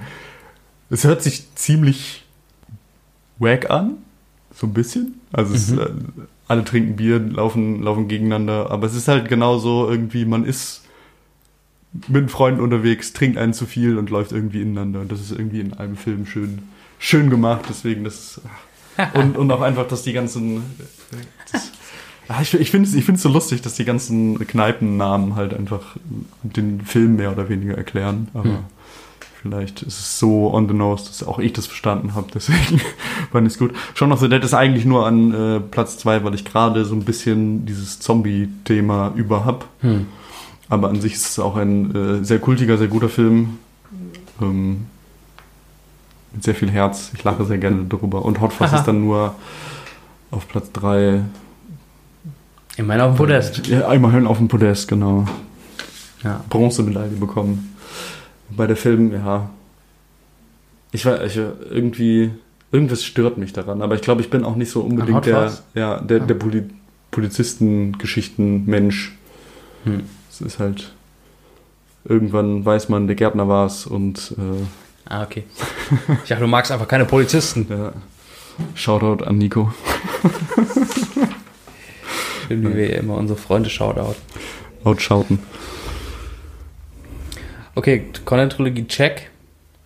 Check. Zwei Filme bleiben noch übrig. Zwei Filme. Und jetzt versuchen wir das noch irgendwie in einen roten Phasen zu bekommen. Deswegen der ältere von beiden. Mein Lieblingsfilm sogar. Ja, Mann, ich freue mich so darauf, über diesen Film zu reden. Er ist so gut. Er ist so gut. Ich, ich habe mir sogar die ersten anderthalb Stunden gerade noch äh, kurz vor der Aufnahme angeguckt und dann habe ich gemerkt, dass ich mein, dass mein Zeitmanagement nicht so gut ist. Deswegen musste ich aufhören. Aber es ist ein grandioser Film. Es ist Scott Pilgrim gegen die Welt von Alter, er ist so gut. aus 2010 kommt ist dieser Film. Es ist eine Manga-Adaption. So gut. Nee, Graphic Novel. Ich glaube, der ist nicht Novel? asiatisch. Ich glaube, das äh, Ich weiß nicht. Es sieht auf jeden Fall, also die, die Leute, die da gezeichnet werden, haben großen Au große Augen und äh, sind glaube ich, nicht. kanadische Graphic Novel einfach. Ja, das kann auch sein. Vielleicht sind es ja äh, Leute aus Japan, die nach Kanada ausgewandert sind und dann. Wer weiß. Ich weiß es nicht. Sich für Heidi rächen wollten. Genau. Und es geht um. Willst du es erzählen oder soll ich es erzählen? Erzähl du. Okay. Es geht um Scott Pilgrim, der äh, ein, einer, ein Mädchen aus der Highschool gerade datet. Ja. Und äh, Ich kann sagen Cho Chang, aber das ist aus Harry Potter. Cho Chang, noch? nein, äh, Nice Cho. Genau. Und in einer Band spielt. Hm. Sex Bomb. Alter. Und am, so geil. ähm, So gute Musik, oder? Lokal, das ist unglaublich gute Musik, aber wir wollen nicht zu früh zu viel verraten. Äh, Sex Bomb, die an einem ähm, Song, Singer-Songwriter Band Contest, ist ein Band Battle of the Contest, Bands. Battle of the Bands, äh, nehmen sie teil und müssen Leute begegnen. Und dieses Scott Pilgrim lernt aber eine andere Dame kennen, Ramona Flowers. Ramona on my mind. und ähm, verliebt sich in diese Frau und muss dann gegen ihre sieben teuflischen Ex-Freunde Mhm. kämpfen. Und das ist der Film, mehr oder Ja. weniger kurz, spoilerfrei und es ist ein grandioser Film. Er ist so gut. Ja, es ist eigentlich, eigentlich ist es ein Coming of Age, eigentlich ist es ein Coming of Age Film. Ja. Von einem kleinen, oder von diesem Scott Pilgrim, der in seiner, äh, der quasi gegenüber seiner, seiner, seines Elternhauses wohnt. 22 Jahre Und- alt ist. Genau, 22 Jahre alt ist, eine Band hat und ho äh, hofft irgendwie mit der was zu reißen, aber keinen Plan, keine Idee, kein Ziel im Leben. Und dann sich natürlich unsterblich verliebt in die coole neue Amerikanerin, Die rollerbladed. genau, die eingezogen ist. Und, und das liebe ich so an diesem Film, diese Vielschichtigkeit, dass er auf der einen Seite so unfassbar gut funktioniert als Coming of Age Liebeskomödie Mhm. Und dann auch diese super nerdige, abgespacede Seite hat, wo er einfach dann zu so einem Prügelvideospiel filmen wird eigentlich. Ja. Es ist so merkwürdig, Das wenn es das erste Mal passiert ähm, gegen Matthew Patel, der erste teuflische Ex-Freund, gegen den er antreten muss. Aber es ist so unfassbar schön und herzvoller Film. Ähm, auch diese ganze Bandgeschichte, wie er da in dieser nordamerikanischen Indie-Rock-Band irgendwie, äh, Indie-Rock-Szene irgendwie unterwegs ist, wo man ja auch unbedingt Teil von, also wo man ja auch irgendwie, die man ja auch cool findet. Man will ja auch irgendwie Teil davon sein. Wer will nicht ein Rockstar sein? Das ist so cool und andauernd irgendwelche Videospielanspielungen, andauernd Zelda. Die, genau, da gibt's diese Szene ganz am Anfang, Mhm. wo jemand gefragt wird in der Band, und was spielst du? Und er sagt, ähm, Zelda, Tetris, das ist eine schwierige Frage. Das ist so, dieser Film ist so schön. Das ist so das ist übrigens auch die erste Szene, wo ähm, Scott mit der Band redet. Das ist wirklich die aller, allererste Szene. Die wird die ganze Zeit untermalt von der Zelda-Musik, die Young Ja, Neil, äh, der Groupie mehr oder weniger der, Fa äh, der Band, ähm, gerade spielt. Zelda. Spielt gerade Zelda. Und äh, es wird mehr oder weniger das untermalt, was passiert. Und das ist ein sehr lustiger Touch. Aber es fängt viel früher an, das was gut ist. Und zwar das 8-Bit Universal-Logo ganz am Anfang. Stimmt, ja. Mit Der 8-Bit Vorspann ist schon großartig, ja. Ist, äh, man fühlt sich in eine Zeit versetzt, die ich nie kennengelernt habe, von irgendwelchen Arcade-Games und äh, irgendwelchen Spielehallen, wo man hingehen muss und dann Ja. Viertel Dollar reinwerfen muss, um irgendwelche Pixel abzuschießen. Hm. Ja. Ja, diese Filme funktionieren auf so vielen Ebenen so gut. Und auch diese ganzen teuflischen Ex-Freunde, wie so super Schurken, alle großartig ähm, gemacht irgendwie. Der, der, äh, ich wollte gerade sagen, der Pirat, ist ja gar kein Pirat, aber der, äh, weiß ich nicht, Bollywood-tanzende, ähm, Superkraft habende Ex-Freund, Mhm. dann der coole Actionstar, skatende Actionstar Ex-Freund und ähm, ja, wie denn Dann der Veganer. Genau, mit der, mit der Veganer-Polizei äh, im Rücken. Das ist großartig. Ähm, ja. Und das, also so, ich finde, das macht diesen Film so aus, ähm, dass er so eine moderne Version äh, ist von so alten klassischen Liebesfilmen. Mhm. Zum Beispiel, also Scott lernt Ramona kennen und verliebt sich in sie und will quasi mit ihr zusammenkommen, aber muss quasi erstmal den Drachen töten, um sie, um an sie ranzukommen. Quasi wie, wie, weiß ich nicht, der Ritter, der irgendwie den, also wo die, wo die Prinzessin im Turm ist und er muss erstmal den Drachen töten, um die Prinzessin zu retten. Und ähm, das wird irgendwie auf so einer psychologischen Ebene gemacht, dass du quasi erstmal diese Vorprägungen dieser Ex-Freunde, ähm, dass du erstmal daran vorbeikommen musst, um Mhm. überhaupt an Ramona ranzukommen. Was ja wahrscheinlich jeder äh, Mensch, der irgendwie, ja, weiß ich nicht, eine Beziehung eingeht, ähm, das auch merkt, dass Leute auch Prägungen irgendwie mit sich nehmen, so ähm, Beziehungen vielleicht vorher schon mal hatten. Mhm. Ähm, und äh, das quasi wie der Drache ist, durch den, äh, durch die, also den ähm, Scott bekämpfen muss. Aber anders als diese alten Geschichten, wo einfach nur wie so der Besitzer der Prinzessin gewechselt wird, so. Äh, der, der Drache hat die Prinzessin im Turm, dann kommt der Ritter, er schlägt den Drachen und jetzt darf er die Prinzessin haben. Ähm, sondern Ramona ist eben nicht so. Sie ist nicht so, ah ja, Scott, äh, nimm mich, töte nur meinen Drachen, sondern ähm, die, Ramona weiß auch gar nicht so genau, ob sie eigentlich mit Scott zusammen Hm. sein will oder so. Oder das ist auch erstmal diesen Prozess, wo sie das entdecken müssen Ja. in dieser Beziehung, in diesem klassischen Liebesdrama, den halt so Coming-of-Age-Filme auch so oft haben. Ähm, und er eben trotzdem äh, diesen Schritt geht und diese Drachen diesen Drachen erschlagen will. Ähm, und es eben nicht so klar ist, ob, ob sie dann am Ende zusammenkommen. Und das finde ich so, so ein moderner, schöner, liebevoller Film und jeder kann ihn gucken. So, du stehst auf gute Musik, guck dir den Film an. Du stehst auf lustige Videospiel-Kampfszenen, guck dir den Film an. Du stehst auf Coming-of-Age-Filme, guck dir den Film an. Der ist einfach gut. Du stehst auf äh, jetzige Superstars, die da noch nicht famous waren, Ja, guck, dir, nur, äh, guck dir den Film an. Weil ich habe mir das sogar aufgeschrieben. Es gibt äh, vier etwas größere Schauspieler, Hm. würde ich jetzt sagen, die da mitgespielt haben. Fünf, aber den fünften kenne ich nicht so wirklich. Der dritte Ex-Freund, Veganer Todd. Ich glaube, er heißt Todd. stimmt, ja. Todd, ja. ähm, der hat 2007 Superman gespielt. Ja, in diesem Returns. Superman Returns, genau. Mit Kevin Spacey. Hm. Äh, Und er, er hat Superman gespielt, ähm, ist da drin, aber ich kenne ihn eigentlich nicht so wirklich aus anderen Filmen, deswegen habe ich den rausgenommen. Aber es spielt zum Beispiel mit Anna Kendrick Stimmt. aus äh, diesem komischen Sing-Komödie. Die sehen cool, ja. Ich weiß nicht. Ich weiß gar nicht. wie Pitch das heißt. Perfect? Ja, die nicht noch wieder ausbekannt? Pitch Perfect. Die übrigens mit Edgar Wright äh, zusammen war, mehrere Jahre nach diesem Film. Die haben sich dort kennengelernt. Interessant. Ja, Anna Kendrick auf jeden Fall. Dann spielt Brie Larson mit, die auch einen Oscar gewonnen hat äh, bei Stimmt. The Room.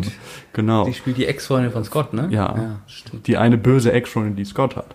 Äh, dann spielt Chris Evans mit. Chris Mhm. Evans, wer ihn nicht kennt, Captain America. Deswegen jetzt mehr oder weniger der, der wahrscheinlich am bekanntesten von der äh, Mhm. Serie ist. Und äh, Aubrey Plaza, die wahrscheinlich be eher bekannt geworden ist aus ähm, äh, Parks and Recreation. Audrey Plaza? Ja, die hat so ein paar die hat Wer- große Augen sie auf jeden Fall. Sie spielt die, äh, die Dame mit der Brille, und die immer, wenn sie ähm, Schimpfwörter sagt, äh, so. ausgebliebt Ah, wird. okay. Aber ist, ja, okay. Natürlich Jason Schwartzman als der End, Endboss, als der Letzte. Genau. Als der, der die, den, das Indie-Rock-Label hat, quasi. der Ex-Freund. Ach, das ist so gut. Das ist grandios. Grandios. Und war, äh, es, es gibt auf jeden Fall sehr gute Szenen, über die ich reden möchte, oder die, Okay, die ich äh, gut finde. Und zwar, das ist ähm, die beim ersten Date zwischen Knives Chow und Scott Pilgrim, das wir mitbekommen, gibt es unglaublich gute Szenenwechsel, die halt äh, meistens so in, innerhalb des, ähm, des Gespräches passieren. Also es, es gibt so eine Kameratechnik, die ich glaube das erste Mal, na, ich weiß, ich weiß nicht, wer, wer sie das erste Mal gemacht hat, das wäre ein bisschen viel. Es ist auf jeden Fall äh, Shot gegen Shot. Und zwar ist es, wenn Ah, jemand okay. redet, dass dann immer die Gesichter unterschiedlich gezeigt werden und mal reagiert der eine auf das, mal wird der andere gezeigt, wie er redet oder was auch immer. Ähm, und in diesen, in diesen Cuts wechselt auf einmal die gesamte Szene. Die Location als erstes, quasi. Genau, die ja. Location. Und äh, als erstes sind sie im, ähm, im Plattenladen oder was auch immer. Und dann sind sie auf einmal auf dem Weg zu äh, Scott. Und es ist auf jeden Fall unglaublich gut. Das kommt auch nachher ein, zwei Mal durch. Ähm, dann gibt's äh, einmal eine Szene, wo sie zu einer Party gehen wollen, zum Rocket ist das. Und ähm, der Schnitt ist so unglaublich gut, weil ähm, Scott Pilgrim sagt irgendwie, ja, wir müssen zum Raw und fängt an und der Schnitt ist äh, einfach nur der Name des, äh, der Location an der Seite von, von einem Haus und es ist wirklich, ohne dass es ausgesprochen wird, spricht das Hirn für dich, Zuhörer, es aus und es ist auf jeden Fall sehr gut und es freut mich. Sehr gut, war.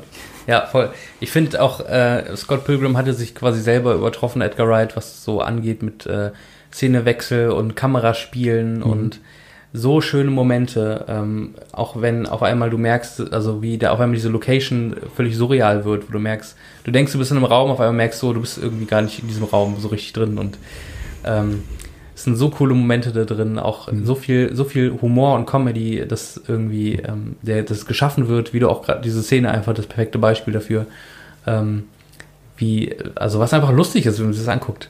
Ähm, ist einfach gut gemacht und deswegen liebe ich diesen Film auch so. Und Ich weiß nicht, wie heißt der Hauptdarsteller? Michael Cera. Michael Cera, genau. Auch ähm, bei Arrested Development spielt er auch mit. Da spielt er eine ähnliche Rolle. Und er ist so liebenswürdig. Und, und jeder, jeder, der mal Teenager war, weiß einfach, wie sich das anfühlt. In einer Welt zu sein, wo man nicht weiß, wo es eigentlich oben und unten manchmal. Es ist so schön, es ist so großartig. Ja.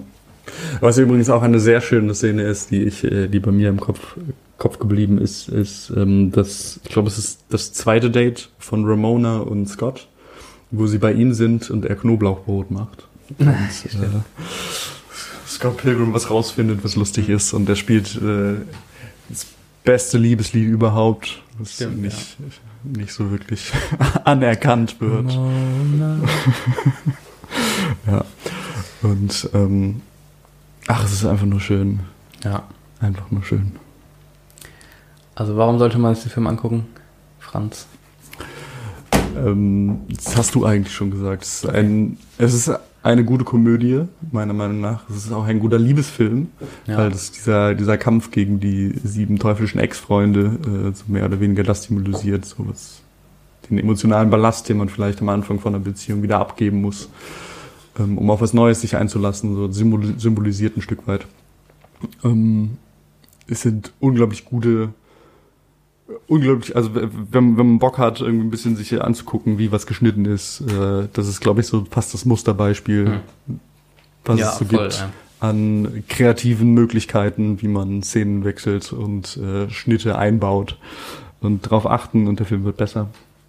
Ähm, es gibt es gibt übrigens auch was ich was ich an was ich an Edgar Wright ziemlich gut finde äh, oder unglaublich liebe ist so dieses Foreshadowing, das er manchmal macht. Ähm, Hm. zum Beispiel, dass hin und wieder mal Xe im Hintergrund Oh ja, zu stimmt. sehen sind und das halt mehr oder weniger auch wieder symbolisiert, wo man gerade im äh, im Filmverlauf ist und was gerade passiert, wie viele Exe, Exen, Exes, Exen, Exen hört sich komisch Exen. an, okay, Ex-Freunde ähm, schon abgearbeitet wurden und wie viele noch vor einem stehen. Und es ist, wie gesagt, auch gute Musik, meiner Mhm. Meinung nach. Voll, ja. Sehr Auf schöner Spotify, Sex Bob. Sexbomb, äh, Garagen, Rock, Punk, irgendwas, Ja, irgendwie Hard Stuff, Indie, Moped. Stimmt, ja, auch der, der, der, der Song, der Liebessong zwischen Ramona und ihm ja äh, ähm, Garbage Truck. Mhm. Ist auch so bezeichnend für den Film, dieser Titel. Ja, Das stimmt. Ja, stimmt. Ich, ich kann mich da auch, ich kann mich, mich, ich kann mich mir auch anschließen. Man soll diesen Film gucken, wenn man äh, Coming-of-Age-Filme mag, wenn man coole Musik mag in Filmen, wenn man ähm, auch so, weiß ich nicht, Nerdkram, wenn man gut geschnittene Filme mag. Also Mhm. wenn man, wenn man sich davon beeindrucken lässt, von Kreativität vor der Filmschaffenden. Und wenn man irgendwann mal Teenager war, sollte man diesen Film auch angucken. Er ist einfach richtig gut. Das stimmt. Viel mehr Leute sollten diesen Film kennen und sehen. Mhm. Danke. Ja. So. Jetzt haben wir noch einen Film vor uns. Das stimmt. Möchte aber noch vorher äh, ein paar andere Sachen sagen, die er nach Scott Pilgrim gemacht hat. Er hat äh, unter anderem Tim und Struppi mitgeschrieben. Das stimmt. Er hat äh, Sightseers produziert, Attack äh, the Block mitproduziert, ähm, wo auch der Typ berühmt geworden ist, der Finn in Star Wars spielt, Hm. glaube ich. Hat er mitproduziert, also ein paar kleine Schmankerl. Boyega. Sich auch so ein bisschen, genau. Boyega, John, John Boyega. John. Ganz cool. Und äh, nach World's End äh, sollte er eigentlich einen Film drehen, den er dann letztendlich doch nicht gedreht hat. Stimmt. Ein Marvel-Film. Mhm. Da, da, da. Nämlich Ant-Man. Er war Regisseur für Ant-Man, er hat diesen Film geschrieben, er hat ihn, glaube ich, sogar mitproduziert. Ich glaube, er hat äh, am Anfang mitproduziert, bis er dann abgesprungen ist, Hm, okay. Weil die böse Disney-Firma äh, ihm nicht die künstlerischen Freiheiten gegeben hat, die er braucht. Ja. Also zumindest die, also die offizielle Nachricht war, dass er Ant-Man machen wollte, richtig Bock hatte Mhm. ähm, und in, sich da investiert hat, aber er gemerkt hat, dass Marvel als Firma ihm so viel, ähm, sag ich mal, so eine kreative Richtung für den Film möchte, die er nicht gehen möchte. Und sie, oder er dann gemerkt hat, ich, wir können irgendwie nicht zusammenarbeiten, ich gehe jetzt einfach, ohne, böser, ohne bösen Krieg. Das stimmt. Aber das macht, finde ich natürlich, wenn man ehrlich ist, ihn noch sympathischer, wenn er sagt, ich habe eine kreative Vision, wenn ich die nicht ausleben kann, dann bin ich raus aus der Nummer. Das finde ich ja schon. Ähm, keine Ahnung, das sind so, das sind natürlich so, so, so Geschichten, wenn man die hört, dann äh, hat man das Gefühl, da, da ist jemand, der hat, ähm, der ist kreativ tätig, der hat eine eigene Vision, das ist sympathisch. Also Ant-Man von Edgar Wright werden wir nie sehen. Das stimmt. Rest in Peace. Oder in Potenzieller Pieces. Ant-Man. Dann wir zum letzten Film. Zum letzten Film. Baby Oder Driver. Zeit. Ich weiß nur nicht, wann Baby Driver rausgekommen ist. War das 2016? 2016? 17. Leicht dran vorbei. Ja. Willst du erzählen, was passiert? Oder soll ich erzählen, was passiert? Ähm, ich glaube, diesen Film habe ich gar nicht mehr so richtig im Kopf. Ich weiß, es geht um einen jungen, jungen Mann, der sehr gut Auto fahren kann. Äh, ist ein lieber Ein Junge eigentlich, aber äh, wie es manchmal ist, bei lieben Jungs, die verwickeln sich äh, in Geschäften mit nicht so lieben Jungs.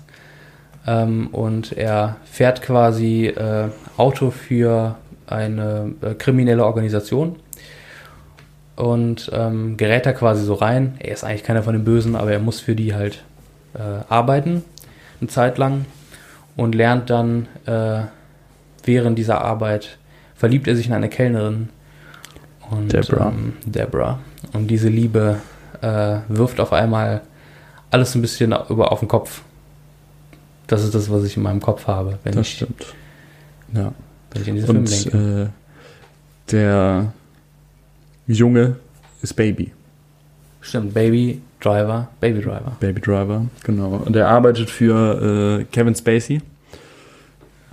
Eine kontroverse Figur, aber darüber. Reden wir darüber? Nein. Wir wir nicht mehr. über kontroverse Wir haben Sachen. 2020. Genau. Wir haben, wir haben damit abgeschlossen. genau, ja. Es ist auch keine Komödie. Nee, tatsächlich. Das stimmt. Es ist die erste Nicht-Komödie, die ich von ihm gesehen habe. Schauen, was der neue Film, der, pardon, für das Knacken, ich bin alt geworden, ähm, der neue Film, der dieses Jahr noch rauskommen soll, äh, ist. Was ich war weiß es über nicht. Baby Driver? Ich habe ein paar Genau, Infos zu dem neuen Film. Das machen wir dann nachher. Ja. Reden wir erstmal über Baby Driver. Baby genau. Ähm, ich kann mich auch nicht mehr so ganz gut daran erinnern. also wir haben, uns, wir haben uns für den Anfang sehr viel Zeit genommen, sehr viel darüber nachgedacht. Ich merk's. Ähm, es ist aber auch eigentlich der Film, es ist ein guter Film, aber ich finde nicht der beste Film von ihm. Ja. Sehe ich auch so. Ich finde, er ist visuell ähm, schön, wie er seine anderen Filme Mhm. auch. Ähm, ich finde, er hat äh, so eine sehr moderne Art äh, an sich. Und ich glaube, das, was der Film auch so, ähm, ich glaube, weswegen der auch so bekannt wurde oder unter welchen ähm, Bezügen er irgendwie so bekannt wurde, war, dass Leute gesagt haben, ja, der wird so auf Musik geschnitten. Und das Oh, ist, ja. glaube ich, das, was diesen Film ausmacht, was an diesem Film auch so Spaß macht, ist, dass Baby ähm, Musik hört die ganze Zeit im Film. Er hat immer seine AirPods, iP nee, der hat Er hat, er hat immer so iPods Kopfhörer drin. und dann normale Kopfhörer drin. Okay. Und ähm, hört halt irgendwie immer coole Musik, während er Auto fährt und die Szenen sind häufig äh, so on point auf die Musik geschnitten. Und das ähm, macht natürlich das optisch sehr schön. Das stimmt. Ja, das ist nach dem ersten heißt, heißt auch eine sehr gute Szene, wo er. Es ist ein Longshot, ich glaube, der geht so zweieinhalb, drei Minuten, vielleicht sogar vier. Wo Baby einfach nur für die ganzen Leute, die gerade einen Ra- Raubüberfall äh, durchgeführt haben, Kaffee holt und einfach nur zum Kaffee, Kaffee an der Ecke, Kaffee, Kaffee, äh, an der Ecke geht Kaffee, Ecki. Und äh, mehr oder weniger zum zu dem Song, den er gerade hört, tanzt, mitsingt und äh, es ist lustig, es ist gut gemacht, an sich schon, ja. Ähm, und genau, dass, äh, dass er die ganze Zeit Musik hört, ist natürlich auch nicht einfach nur so, damit er ruhig bleibt, sondern äh, es ist auch erklärt im Film. Und zwar hat äh, der gute Mann einen Tinnitus und Stimmt. den versucht er äh, oder den kann er durch, indem er Musik hört, immer ganz gut heraus Unterdrücken, heraus unterdrücken, genau. überspielen, Ja. was auch immer. Ja, und die, die, äh, die Figur von Baby ist eigentlich auch ganz schön. So, er, er guckt ja immer mit seinem, mit seinem Stiefvater, äh, den er hat. Das merkt man relativ schnell, weil Baby ein weißer junger Mann ist und der Stiefvater ein dunkelhäutiger, grauhaariger Mann ist. Ein Blinder. Ein Blinder. Ne? Ja. Nee, Tauber. Tauber. Oder Stummer? Ich weiß es gar nicht. Eins Oder alles drei. Hm, okay. Äh, und er, er guckt die ganze Zeit Fernsehen mit ihm. Und er benutzt. Das ist er wahrscheinlich taub. Genau, und er, er benutzt dann ein, zwei Sprüche, die er im Fernsehen, oder sehr viele Sprüche, die er im Fernsehen sieht, immer, ähm, wenn er angesprochen wird, weil er eigentlich sehr introvertiert ist und immer seine Sonnenbrille tragen will. Ja, ich fand auch, also ich bin nicht so äh, hundertprozentig schlau draus geworden, also wo ich das Gefühl hatte, bei den anderen Filmen von Edgar Wright, da konnte ich auch ein bisschen knobeln und da war ich, Hm. da, also so die Detailverliebtheit in anderen Filmen, das Hm. Gefühl war höher Mhm, auf jeden Fall. und ähm, auch wenn Baby Driver ähm, meilenweit entfernt ist von einem schlechten Film, also so, das, Das ist ein stimmt. guter Film, den kann man sich gut angucken, ähm, hatte ich das Gefühl, war, war jetzt nicht so tiefe wie, wie in seinen anderen Werken drin. Aber ähm, ja, auf jeden Fall ein sehr modern. Also wenn man, wenn du, also wenn du jetzt sagst, ah ja, ich habe jetzt keinen Bock mehr Filme von 2004 anzugucken, oder ähm, ich hätte gern einen modernen klassischen Blockbuster, äh, dann ist Baby Driver der, der da am nächsten kommt. Ja. Auf jeden Fall. Und das, das, was äh, wahrscheinlich, würde ich jetzt mal fast sagen, der Fokus in diesem Film ist, ist wirklich, dass er auf den Beat geschnitten äh, oder das, was passiert, Ja. ist meistens auf dem Beat ähm, passend. Sei es Geld auszählen oder, oder der äh, Fahrstuhl kommt und Kevin Spacey zeigt in die Luft, wenn's Bing macht. Okay. Mm, Das ist, glaube ich, so das, was am eh, wo, wo, wo am ehesten Detailverliebtheit ist, äh, was man, wenn man jetzt so ein musikalisches, äh, so ein schlechtes musikalisches Ohr wie ich hat, Hm. habe, ähm, nicht unbedingt wirklich merkt, aber es ist auf jeden Fall schön, wenn man darauf achtet. Ja, ja, das stimmt. Ich, es gibt ein, äh, ein Musikvideo, was Edgar Wright, äh, wo Edgar Wright Regie geführt hat, ähm, zwar von Mint äh, Royale, ich weiß gar nicht, wie der Song heißt. Kann man sich auf YouTube angucken, einfach googeln Mint Royale äh, und dann kommt eigentlich dieser Video, dieser, äh, dieses Musikvideo, wo jemand im Auto sitzt bei einem Banküberfall und äh, den Song der Band hört quasi und dazu mega abgeht im Auto. Mhm. Äh, und äh, der Song endet dann quasi, wenn die Bankräuber wiederkommen und er dann, die dann losfahren. Und äh, Edgar Wright scheinbar da irgendwie so diese Idee hatte, ich will mal einen Film machen, äh, wo quasi äh, es ja jemanden gibt, der äh, für Verbrecher irgendwie Auto fährt. ich weiß gar nicht, wie nennt man diesen Beruf. Fahrer. Fluchtwagenfahrer. Flucht, Fluchtwagenfahrer, genau. Diesen Beruf Fluchtwagenfahrer, das ist übrigens jetzt auch äh, von der IHK ähm, geregelt, ein Ausbildungsberuf. Ja, Fluchtwagen. äh, der Musik hört und dazu feiert. Ähm, und das, genau.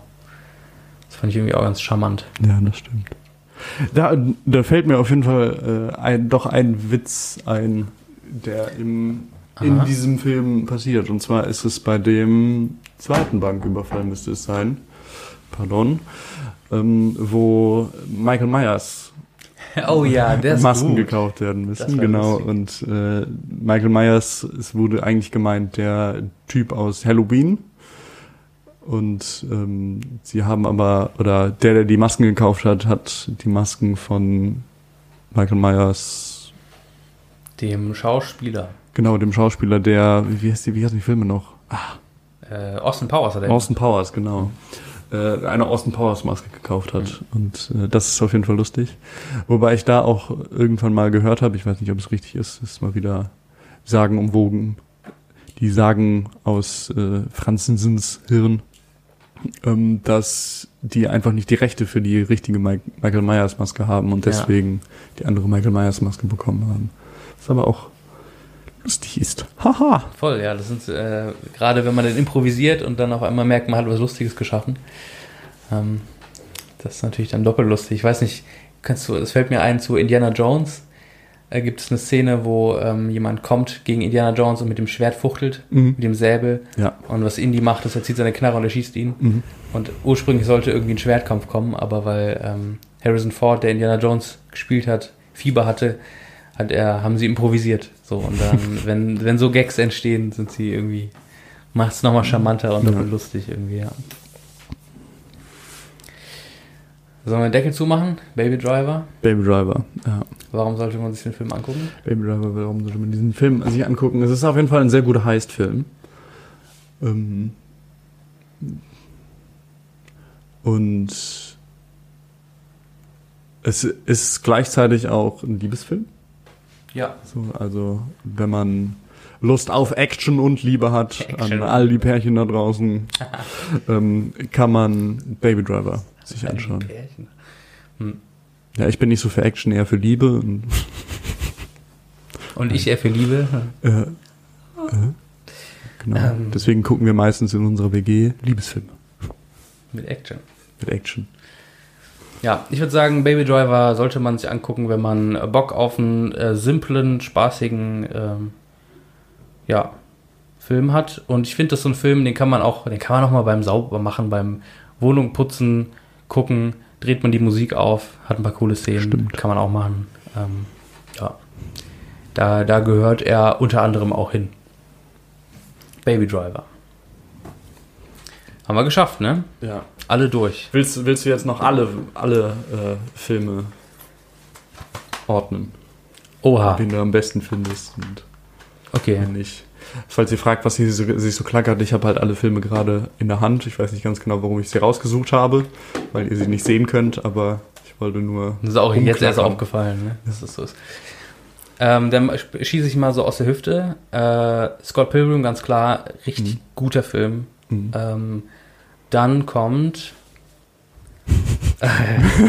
Wie war nochmal die Connection? dann kommt, genau, der Trilogie, Shaun of the Dead, Hot Fuzz, Hm? ähm, äh, World's End, Baby Driver. Oh, Ich hab, wir haben auf jeden Fall äh, Anfang und Ende gleich. Hm. Ich würde auch mit Scott Pilgrim anfangen, was übrigens auch mein allerliebster Lieblingsfilm in der Welt ist. Auf Oh, der wow. Welt. Ähm, Was is the World? dann mit The World's End, dann Shaun of the Dead, Hot Fuzz und dann auch Baby Driver. Ah, ja, okay, dann rahmen wir quasi beide gemeinsam auf die gleiche Art und Mhm. Weise die Cornetto-Trilogie ein. Ja. Das ist doch schön. Ja, dann. wären äh, wir ein Marmeladensandwich. Nur, dass wir Peanut Butter und Jelly vertauschen. Das stimmt. Das ist aber die Andeutung auf äh, World's End nicht verstanden. Nee, habe ich auch nicht.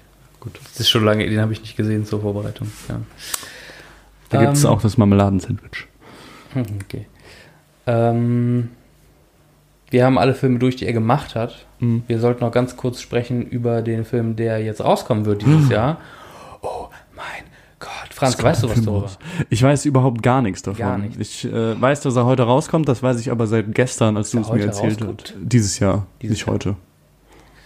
Genau, er kommt am 25. September diesen Jahres in die Also- hoffentlich Kinos. Falls es jemand am 25. September äh, 2020 hört, war es richtig, Lauf- dass er heute rauskommt. Stimmt, ja, genau. Äh, Franz, lass mich dir erleuchten. Von dem Film. Oh, jetzt freue ich mich gerade so ein bisschen, Erleuchtern. dass ich dir jetzt erzählen darf, Oh, was, worum es in diesem Film geht. Wir machen jetzt also noch ein äh, Reaction-Part. Genau. Ähm, nehmen wir uns daher noch eine Minütchen Zeit. Also, Last Night in Soho heißt Hm. der neue Film. Last Night in Soho. Was auch immer Soho ist, keine Ahnung. Ich würde fast sagen, dass es eine Stadt oder ein Landschaftsstrich ist. Es hört sich an wie so eine japanische Stadt oder so, ne? Soho, stimmt. Keine Ahnung. Aber ist es nicht. Der, äh, der Film ist ein, es wird ein Psycho-Horrorfilm sein. Oh. Das ist ja Horrorfilme. Ich bin nicht so der Fan von Horrorfilmen, aber Ja. Was ich super lustig fand, weil Shaun of the Dead ist zwar auch so ein bisschen Horror, aber also er ist kein Horrorfilm. Er Nee. macht eine Hommage auf Horrorfilme, Mhm. aber er ist eine Comedy. Und wie du gerade auch gesagt hast, bei Baby Driver, das ist eigentlich der einzige, der keine klassische oder keine reine Comedy-Film ist. Ähm, so wird es scheinbar auch mit Last Night in Soho, Psycho-Horror, warum auch immer, wie auch immer, keine Ahnung, ich bin gespannt. Und zwar ähm, will er sich so ein bisschen anlehnen an so alte britische Horrorfilme, an äh, Polanski, an Wenn die Gondeln Trauer tragen.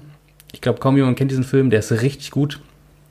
Äh, der ist aber creepy, also so, der ist nicht Horror im Sinne von, weißt du dann aus welchem Jahr der kommt? ich glaube, 70er, 70er. 70er Jahre. Ähm, genau, das ist so die Ecke 60er, 70er Jahre, in die rein, rein, rein äh, Haut. Ich wollte auch Lunst sagen, aber ich wusste nicht genau, ob das schweinisches Wort ist. Ich weiß es nicht. Keine Ahnung. Es hört sich so, es fühlt sich falsch an, das zu sagen. Das erklären wir dann in der nächsten Folge.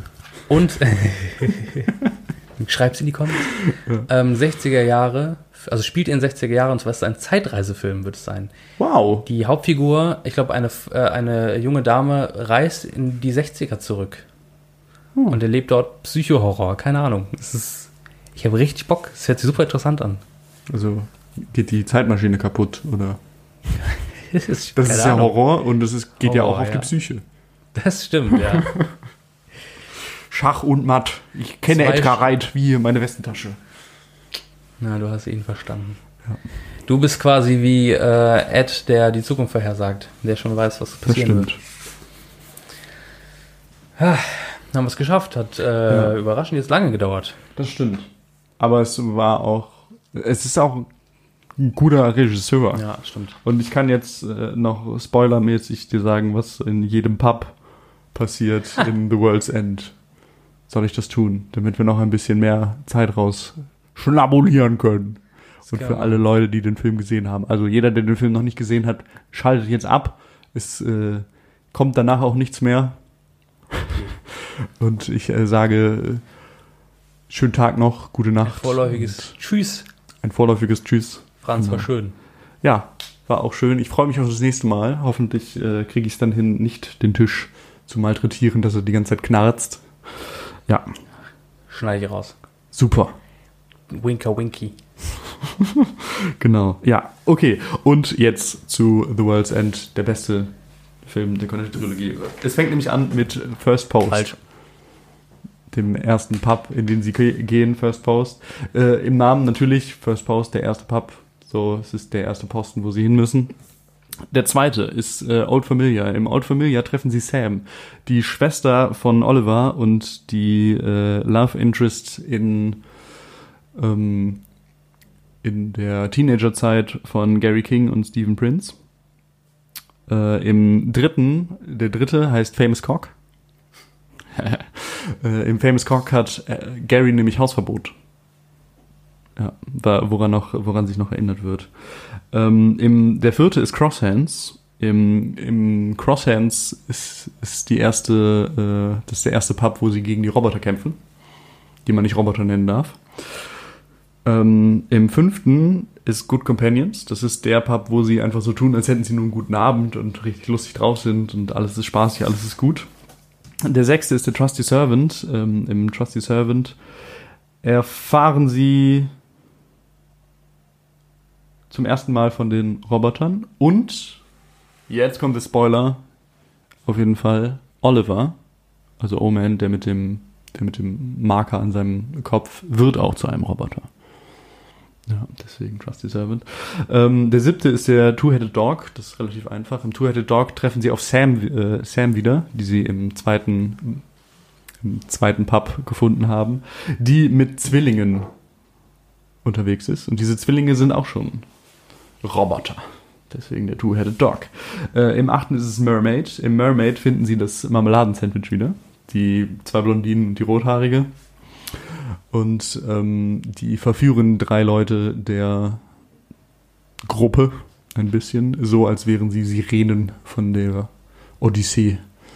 Ist ein bisschen so an, an Dings, deswegen Mermaid. Äh, neunte ist der Bee, Beehive, da ist es ein bisschen, bisschen schwierig. Das ist die Szene, wo alle auf einmal so blau leuchten und gegen ganz viele gekämpft werden. Das könnte man nehmen, als wäre als wär das der Beehive. Aber sie merken auch, wie ähm, die Roboter oder die Aliens aufgebaut sind. Und das ist ähnlich einem Bienenstock.